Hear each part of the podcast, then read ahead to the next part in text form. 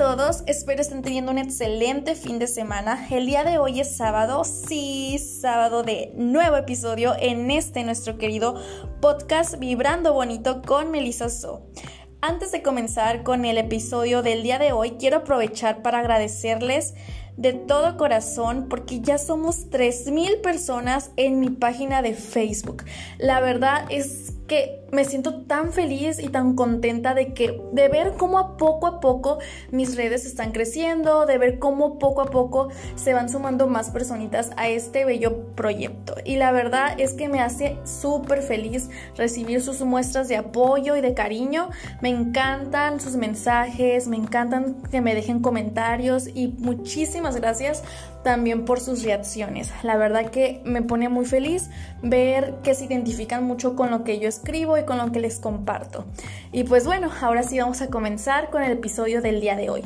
La verdad es que ya tenía un episodio grabado, pero no sé, siento que no es el momento para hablar sobre ese tema, siento que es un tema en el que tal vez puedo hablar más adelante o de forma más profunda, o sea que no estaba convencida de, subirlo.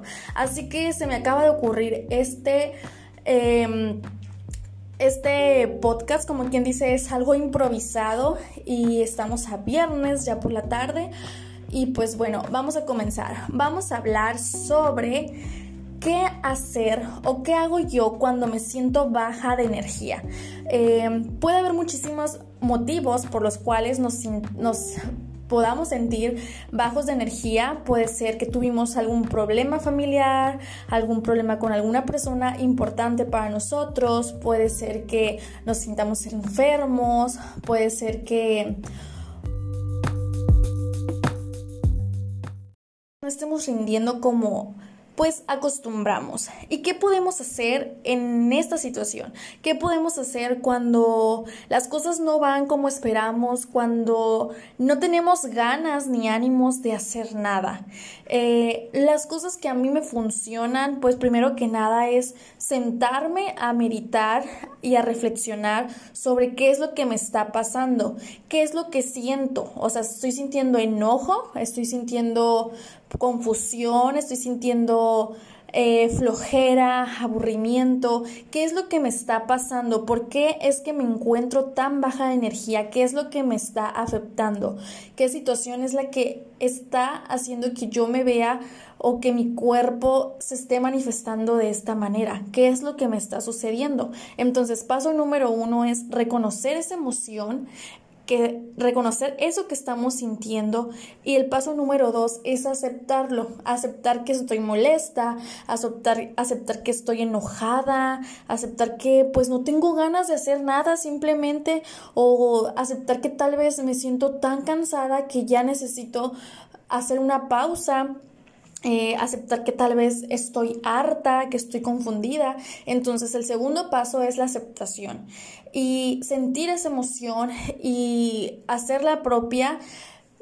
Y si me dan ganas de llorar, llorar. Y si quiero desahogarme, pues hacerlo, sentirlo y aceptarlo. ¿Y qué puedo hacer yo para sacar toda esta energía contenida? Eh, pues lo que yo hago en mi caso y en mi experiencia es escribir, escribir, meditar, hacer meditaciones sobre la emoción que estoy sintiendo. Si estoy sintiendo que necesito perdonar a alguien, pues perdono. Si estoy sintiendo que necesito eh, llorar porque siento mucha tristeza, pues lloro. Me puedo ayudar de canciones que me hacen llorar, me puedo ayudar, ayudar de películas e incluso, o algún libro que a mí me haga sentir muy triste para yo poder desahogarme y sacar todas esas lágrimas. Eh, son algunos los ejemplos y de las cosas que yo realizo. Eh, todo esto es en base a mi experiencia y pues bueno, si algunos de ustedes se identifican o igual si quieren probar algunas de estas cosas que yo les recomiendo, pues me comentan cómo les fue y todo eso. Entonces, otra de las cosas que yo hago cuando estoy baja de energía, pues bueno, ya les dije que lo primero era reconocer, o sea, lo primero era reconocer cómo cómo me estoy sintiendo o qué es lo que tengo y la segunda es aceptar y sentirlo, vivirlo. Ya el tercer paso es qué voy a hacer, o sea, qué voy a hacer para canalizar toda esta energía que siento. Entonces, pues bueno, aquí viene la parte interesante, aquí viene la parte que me encanta porque siempre, siempre podemos crear cosas hermosas. Entonces, a mí me funciona la escritura, a mí me funciona el crear contenido en mis redes, pero si tú eres una persona que te encanta cantar, puedes toda esa energía eh, canalizarla en una canción, si te gusta la cocina, es otra de las cosas que a mí me encantan y de verdad me ayudan muchísimo para, para hacer introspección, es la cocina. A mí yo amo cocinar. Entonces yo puedo estar cocinando, pero no solo estoy cocinando, estoy creando un platillo, estoy creando, estoy jugando con estoy usando todos mis sentidos, el olor, o sea, el olfato, eh, estoy usando el gusto, el tacto, estoy sintiendo las texturas de los alimentos, pero no solamente estoy haciendo una obra maestra, porque de verdad todos mis platillos son una obra maestra. o sea, todos son una obra de arte. Pero no, o sea, no solamente estoy haciendo arte con la comida, sino que estoy haciendo un trabajo interior que ni se imaginan. De verdad, a mí me funciona muchísimo cocinar. Entonces, algunos de los ejemplos que ustedes pueden hacer es eso, prepararte algo rico, hacerte un tecito, eh, o sea, crear con toda esa energía, o sea, canalizar esa energía en algo creativo, en algo bonito. Puedes eh, hacer ejercicios, si a ti te gusta eh, ir a caminar, puedes ir a caminar, subir al faro, puedes hacer muchas cosas. Bueno, sabes, se me olvida que, que no todas las personas que me escuchan son, son de Mazatlán. Subir al faro es, bueno, busquen en Google el faro de Mazatlán, de verdad es ay, es que es de mis ejercicios favoritos, o sea, es de las cosas que más me gusta hacer en Mazatlán. Entonces, si tú disfrutas de algo así como salir a caminar o a correr al aire libre, hazlo. Si tú de esa forma canalizas toda esa energía negativa, pues adelante, o sea, hazlo. Hay muchas cosas que nos hacen sentir mm, pues mal, como ya se los había dicho, o sea, puede que hayas tenido un problema e incluso muchas veces puedes, puede que haya personas que te estén mandando energías negativas de forma consciente o inconsciente. Si alguien está resentido contigo, si alguien está molesto contigo y lo que puedes hacer es hacerte limpias energéticas. Yo no les puedo decir que sé mucho sobre este tema, les mentiría, yo apenas tengo muy poquito. Em, creo que hace algunas dos semanas me acabo de hacer una limpia con un huevo, pero en mi vida me la había hecho, así que ya estaría metiéndome en otros asuntos pero creo que puedes buscar muchas formas de limpiar tu energía.